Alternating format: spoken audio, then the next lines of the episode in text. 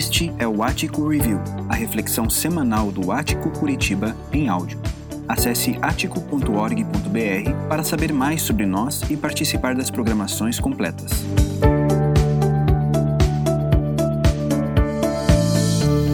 Gente, que bom que está aqui com vocês nesse encontro especial. Deus abençoe muito sua vida. Eu sou André Viana e é uma alegria estar aqui com você para partilhar uma mensagem, uma mensagem muito especial, uma mensagem que fala de perdão, mas que fala de confissão também. Olha, é, em 1826 nascia um sujeito chamado Carlo Collodi. Ele é conhecido principalmente por uma obra literária que, de acordo com o que você já está visualizando aí, impactou muita gente. Diz assim uma das versões que um marceneiro chamado Gepeto queria muito ter um filho.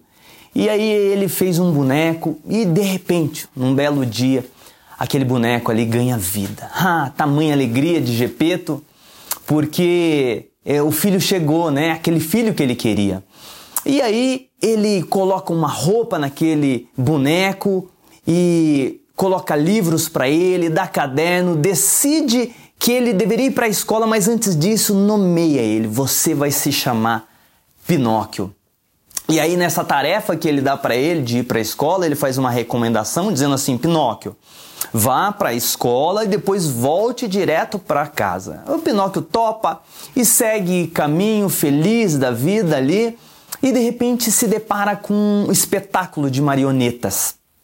E ele vai ali e se envolve. Quando se vê, está tá se apresentando também. Uma festa só que é feita. O dono do espetáculo dá para Pinóquio cinco moedas de ouro. Ha. E tava, tinha dois sujeitos maldosos acompanhando ali, viram aquela cena e saem caminhando na direção de Pinóquio e contam para ele assim: olha, a gente tem uma boa ideia para você fazer com essas moedas. A gente conhece um campo que, se você colocá-las lá, semeá-las lá, vai nascer uma árvore de dinheiro. Pinóquio ali pensou que aquilo poderia alegrar muito o seu pai Gepeto. E ali ele vai e faz o que aqueles homens orientaram ele e senta para esperar ver o que aconteceria na sua ingenuidade. O cansaço bateu, ele adormece e quando está dormindo, os vilões vêm e pegam aquelas moedas. Quando ele acorda, se depara, não tem árvore alguma e para sua infelicidade também as moedas já tinham ido. Passou-se o tempo, não foi para a escola e ali se vê muito triste, muito decepcionado, imaginando que não seria legal voltar para casa, segue seu caminho triste, quando de repente encontra uma mulher toda vestida de azul é, ela indaga ele: onde está sua família? Onde é sua casa? E ele diz que não tem casa, não tem moradia e não tem família também. De repente, o nariz dele começa a crescer. E aí ela descobre que ele está mentindo e ela fala assim: Você está mentindo. Ele fica envergonhado e conta toda a verdade para ela. Ela diz assim: Volta para sua casa. Ele falou: Tá certo, eu vou voltar. Nisso que ele toma essa decisão, ele volta o nariz dele volta ao normal e ele segue seu caminho rumo à sua casa. Mas tinha no caminho um circo e ali ele se encanta novamente, pisa dentro daquele circo e oferecem sorvete, muito entretenimento. Quando ele se vê, a transformação volta a ocorrer e ele é transformado em um burro. E ali o dono do circo pega ele para trabalhar e dá muito trabalho para ele, sufoca ele de atividades, ele sofre demais até o ponto dele não se aguentar mais consigo. E aí o, o, o dono do circo percebe que ele já não tem mais é, nenhuma utilidade, mandam lançá-lo ele num mar. E quando ele cai no mar, ele volta novamente a ser um boneco. O que acontece? Uma baleia vem e engole o tal do Pinóquio. Dentro do ventre daquela baleia, quem que ele encontra que estava atrás dele, buscando ele agora adoecido? O seu pai Gepeto. Eles se abraçam ali e no meio daquela confraternização, sem saber o que fariam, um peixe fala com eles e fala assim: "Olha, se vocês quiserem sair daqui, subam em cima de mim que eu vou levar vocês". Ah, eles sobem, saem e vão para casa. E Pinóquio começa a cuidar do seu pai. E agora, numa outra postura, quando um belo dia aparece novamente aquela mulher de azul que era a fada, a fada azul. E ela fala para Pinóquio assim: Olha, porque você agora é um bom menino, eu vou te dar um presente. Ela, ele é transformado num menino de verdade, deixa de ser um boneco de madeira. Essa história de Pinóquio, ela é tocante por diversas maneiras, né? Eu penso assim que a gente poderia pelo menos listar três motivos pelas quais é, mexe muito com a gente e, e, e, ela é tão contada e tão conhecida e tão é, recomendada. Um dos motivos é porque a gente sabe que os nossos erros e as nossas falhas, assim como na história de Pinóquio, ele sempre afeta as pessoas que a gente gosta. Esse é um dos motivos. Mas tem um segundo motivo também. A gente descobre ao longo da caminhada da nossa jornada de vida que as nossas falhas elas tendem a nos deformar. É como na história do Pinóquio, é evidente que o nosso nariz não cresce, mas a gente percebe que algumas deformações vão tomando conta quando a gente não dá atenção para os erros, para as falhas, mas ao invés disso, é, convive com eles como se fossem normais. Mas eu penso que, e, e queria destacar uma das coisas que eu penso que é, é o grande marco da história. É porque, assim como o Pinóquio ouve aquela orientação e não consegue voltar para casa, a gente também é, tem regras, tem orientações para o nosso próprio coração que a gente não consegue cumprir de alguma forma tem orientações assim para nossa vida vai para a escola e volta e a gente não consegue cumpri-las tem um, um, autor ele é chamado de C.S. Lewis é, o nome dele é C.S. Lewis e ele conta é, num livro ele é o autor de Crônicas de Nárnia. Ele conta num livro algo muito interessante, é, apontando que em todas as culturas, em todas as épocas, a lei da moralidade está fixada no coração do ser humano. É, é, aquela lei que aponta assim que a gente sabe o que é certo que tem que ser feito, a gente é empurrado para o certo, a gente é, é empurrado para o adequado, mas nem sempre a gente consegue fazer. É interessante que ele usa um recurso de argumentação, dando uma, entre outras ilustrações, o seguinte ponto: em todas as culturas, a deslealdade ela não é admitida. Não tem nenhuma cultura, não tem nenhuma época, nem tem em nenhum povo que eles admirem a deslealdade. Pelo contrário, a lealdade é, a fidelidade é uma virtude respeitada, inclusive até entre os corruptos. E, e aí o detalhe é importante, porque essa lei da moralidade, esse ímpeto interno do coração sobre fazer o que é certo, ele, ele incomoda quando a gente não dá conta dele. Ele incomoda de diversas formas, é como se fosse uma voz é, na nossa consciência dizendo assim: olha, você não está cumprindo o que você deveria cumprir. E aí, a gente poderia listar pelo menos três maneiras de lidar com esse ímpeto no interior, dizendo pra gente assim: ó, esse é o caminho que você deveria seguir e você não está seguindo. Eu apontaria que, primeira forma, às vezes, das pessoas lidarem com isso é fingir que elas se importam, sabe? É assumir a postura de que, ah, eu respeito as virtudes, eu respeito os valores, eu respeito o que é adequado. É, só nas palavras, só no fingimento, só dando para as pessoas a, a, sinalização de que aquilo é um valor, mas lá dentro da pessoa ela desleixa, ela desdenha disso. E a gente pode chamar isso de hipocrisia. Tem uma segunda forma de lidar com essa, esse imperativo moral que aponta para o coração do ser humano um caminho a seguir.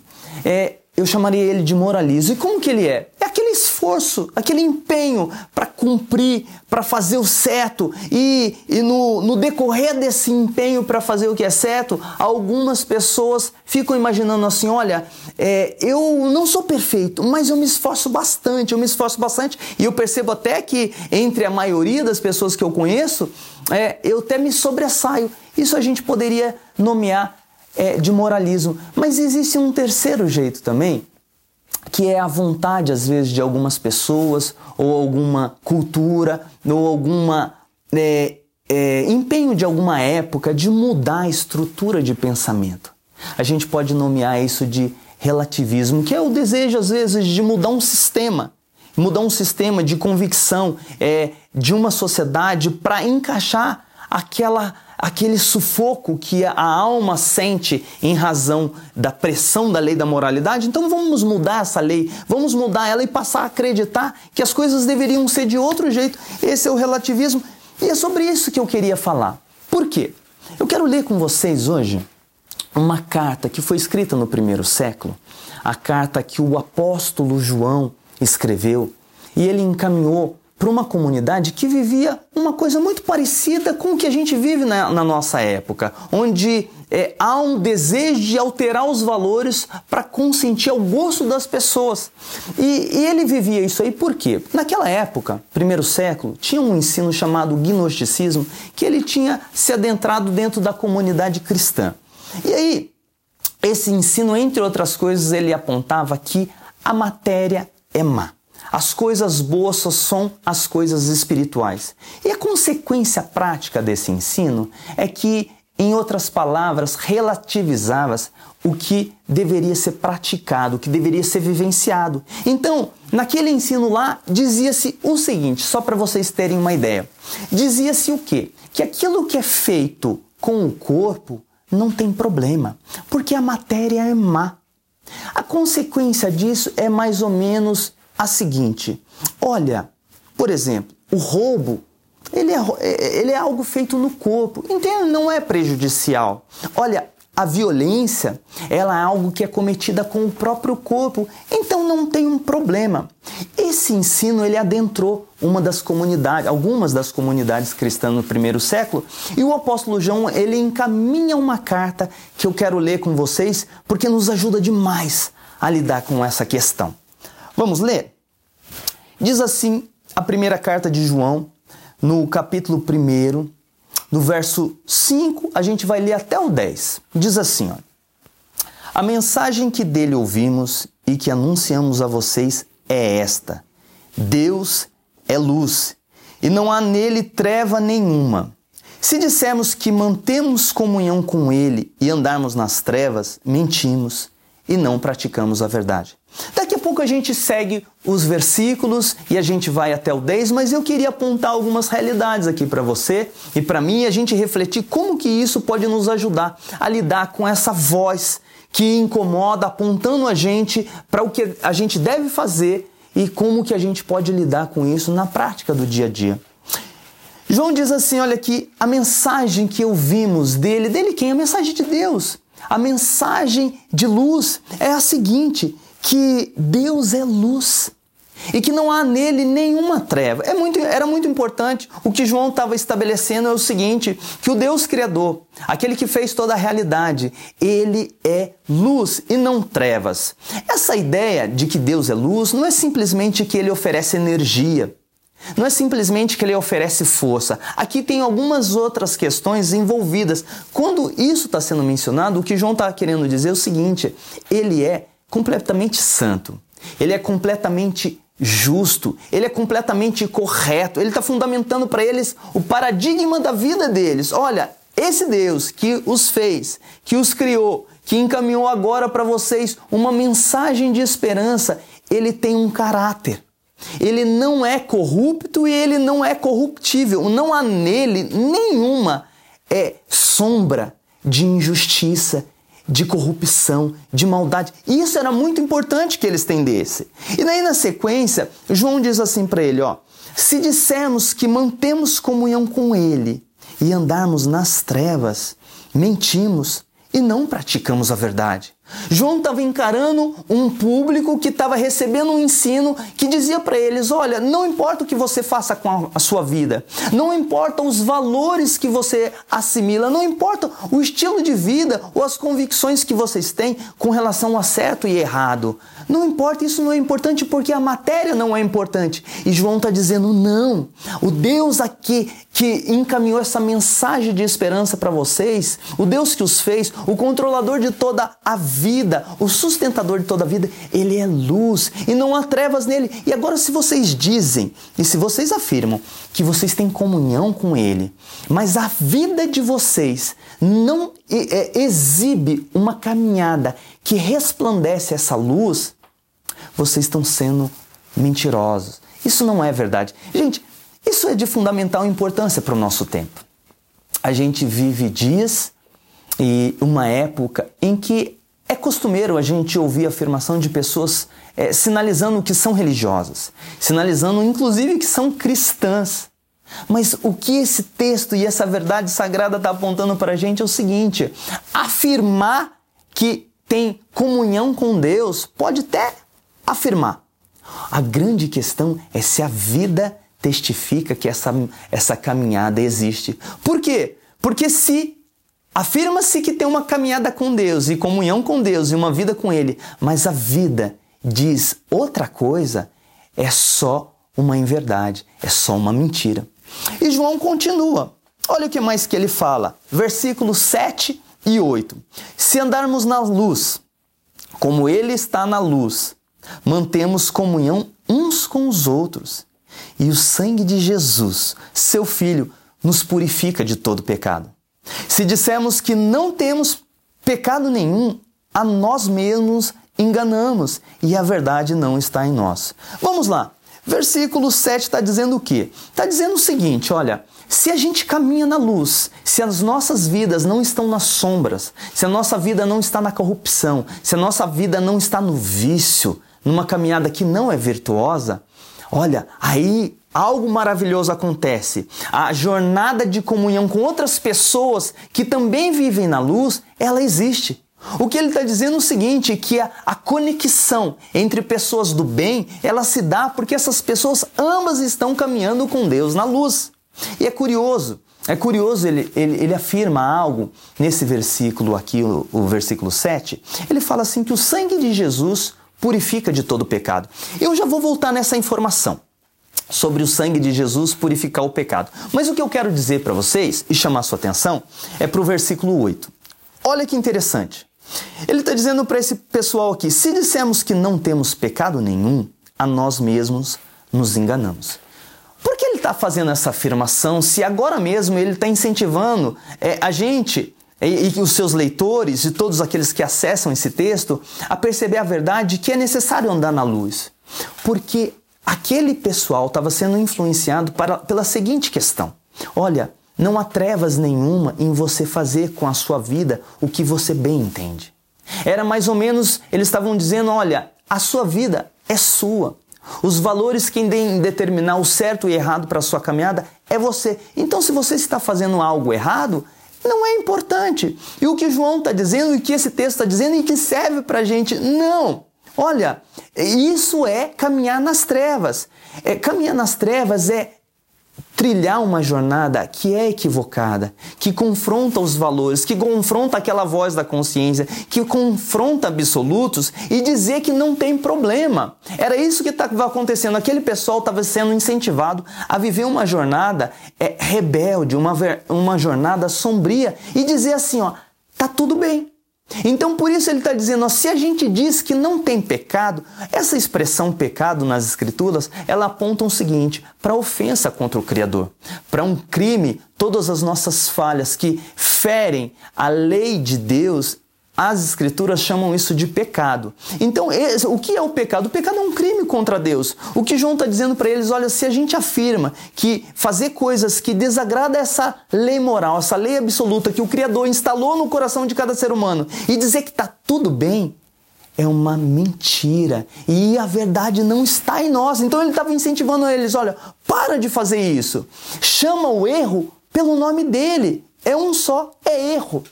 Gente, eu vejo algumas coisas na nossa sociedade, no nosso país, é, muito semelhante a esse contexto aqui, porque é, esse texto aqui serve para a gente fazer as seguintes caminhadas. No nosso país, a gente precisa continuar chamando injustiça de injustiça. A gente precisa, a despeito das pessoas quererem dar outro nome, corrupção continua sendo corrupção. Preguiça ela vai continuar sendo preguiça e ela fere os interesses do Criador para a jornada da, da sociedade. Sabe, mentira, ela continua sendo mentira e, de acordo com as Escrituras, é um crime contra o Criador e contra o próximo. Ainda que algumas pessoas queiram dizer, não, é só uma questão de construção de narrativa diferente. Não é. Ela fere a verdade, por ferir a verdade é um crime contra o Criador. Sabe, a avareza, esse amor idólatra sobre os recursos, sabe, esse, esse endeusamento da posse a despeito do amor ao outro, a despeito do que é certo, a despeito do que é, do que é correto, continua sendo errado. E as Escrituras e a, a, a palavra do Eterno diz que essas coisas precisam ganhar o um nome delas. E aí esse texto está ensinando a gente, olha, se a gente tem um erro, se tem uma falha, precisa dar um nome para ele, porque dizer que não tem erro, fazendo coisas que ferem esses princípios, não há verdade em nós. E o texto continua. Olha que bacana. E aqui vem a palavra de esperança para mim e para você. Porque João está escrevendo para uma comunidade cristã. E essa palavra que ele utiliza agora no versículo 9 é muito importante para a gente. Ele diz assim: ó, se confessarmos os nossos pecados, Ele é fiel e justo para nos perdoar os pecados e nos purificar de toda injustiça. Se dissermos que não cometemos pecado, fazemos dele um mentiroso e a sua palavra não está em nós. Eu queria chamar a sua atenção para essa palavra aqui da confissão. O que, que João está escrevendo para aquela comunidade cristã? Que experiência que é essa? É a experiência de dizer acerca dos nossos crimes, das nossas falhas. É interessante que a, o texto que a gente leu fala que Deus é luz. Eu poderia dizer para você que confissão é nada mais, nada menos do que pegar as nossas falhas, os nossos erros, os nossos equívocos e tacar bastante luz nele. E uma das formas de fazer isso é confessá-los é nomeá-los, é chegar para o Deus Criador, né, que é o que o texto está dizendo para ele, se confessarmos os nossos pecados, é chegar para ele e falar-lhe assim: olha, Senhor amado, Deus Criador, Deus de toda graça, Deus de toda a terra, dono da vida, soberano Senhor, é, eu não caminho do jeito que eu tenho que caminhar.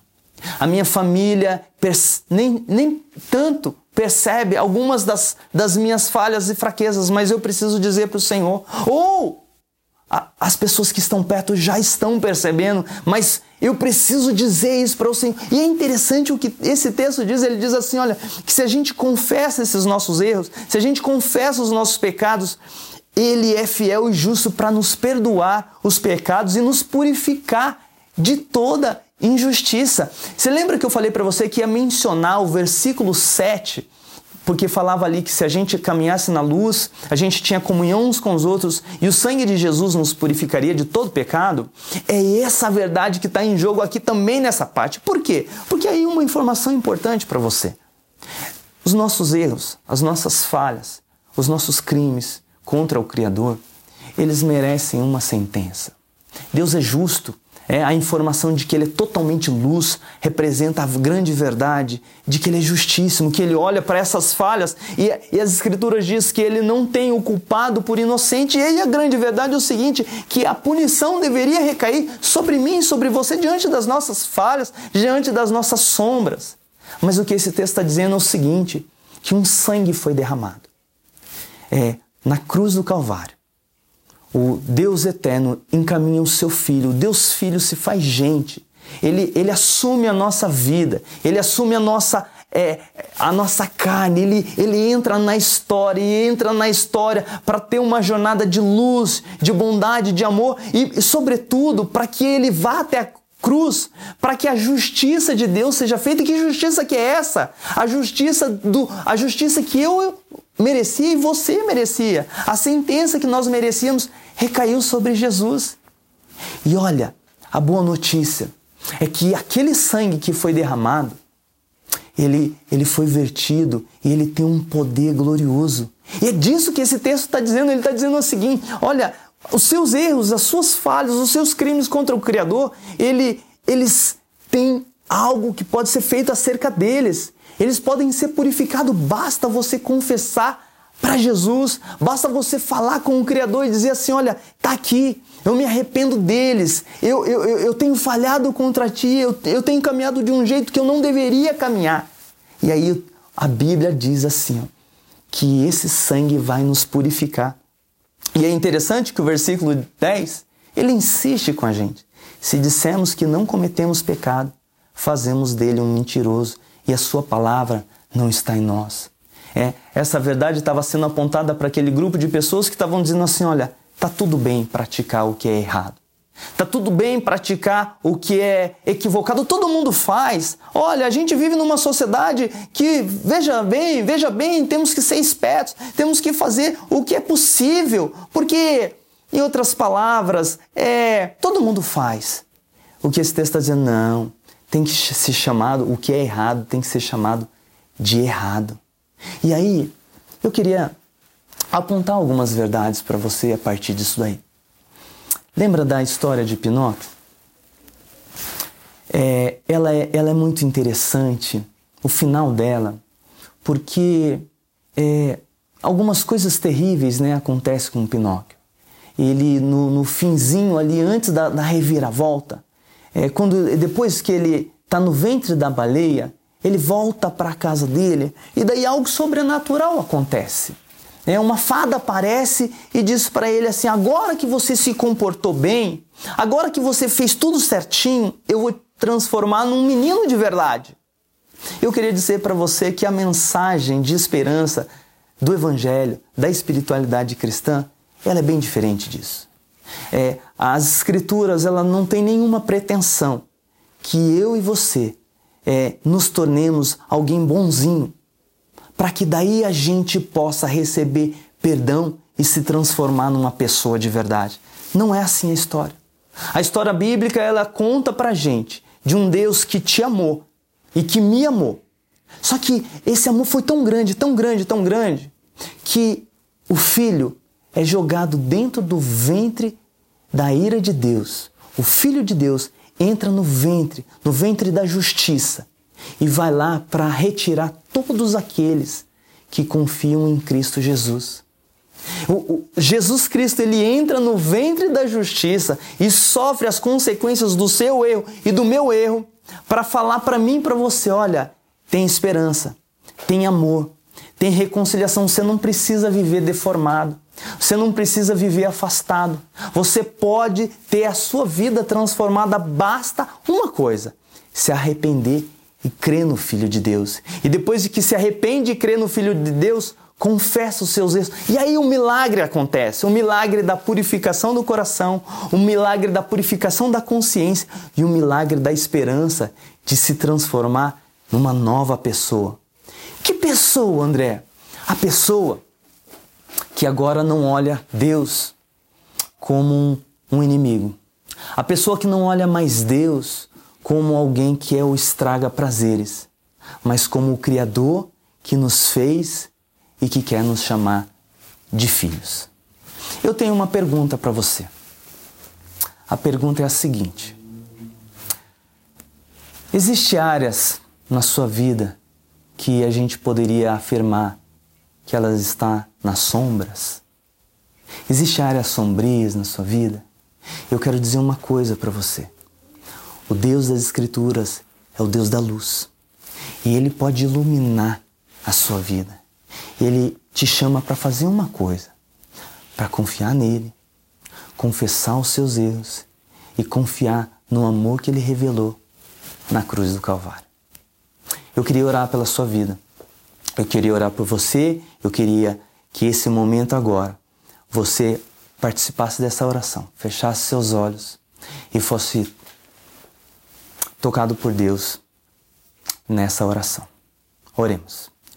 Senhor Deus, em nome de Jesus, nós queremos falar, Senhor, que em muitos momentos a gente lida com essa lei que aponta para nossa consciência que nem tudo está certo, que algumas coisas nas jornadas não são adequadas, que algumas coisas estão equivocadas e, e às vezes, Senhor, a vontade é para alguns de nós aqui fingir que essa voz não está falando. Outrora a gente quer dar o nosso melhor, mas não consegue fazer a coisa certa. E, Senhor, às vezes a gente tem, às vezes quer relativizar o que é certo e o que é errado. Eu quero te pedir, Deus, que nenhuma dessas coisas sejam feitas por nós. Que o Senhor nos ajude a olhar para aquilo que não está adequado, a olhar para aquilo que não é certo e confessar e dizer, e dar nome, Senhor, para as nossas fraquezas, e dar nome, Senhor, para aquilo que está equivocado, e pedir que o Senhor venha traga luz, mas, sobretudo, traga o perdão, o perdão do teu filho amado que purifica-nos do erro e que nos faz estar diante de Ti e olhar para o Senhor como um Pai amado que nos perdoou. Em nome de Jesus oramos e agradecemos. Amém. Deus te abençoe.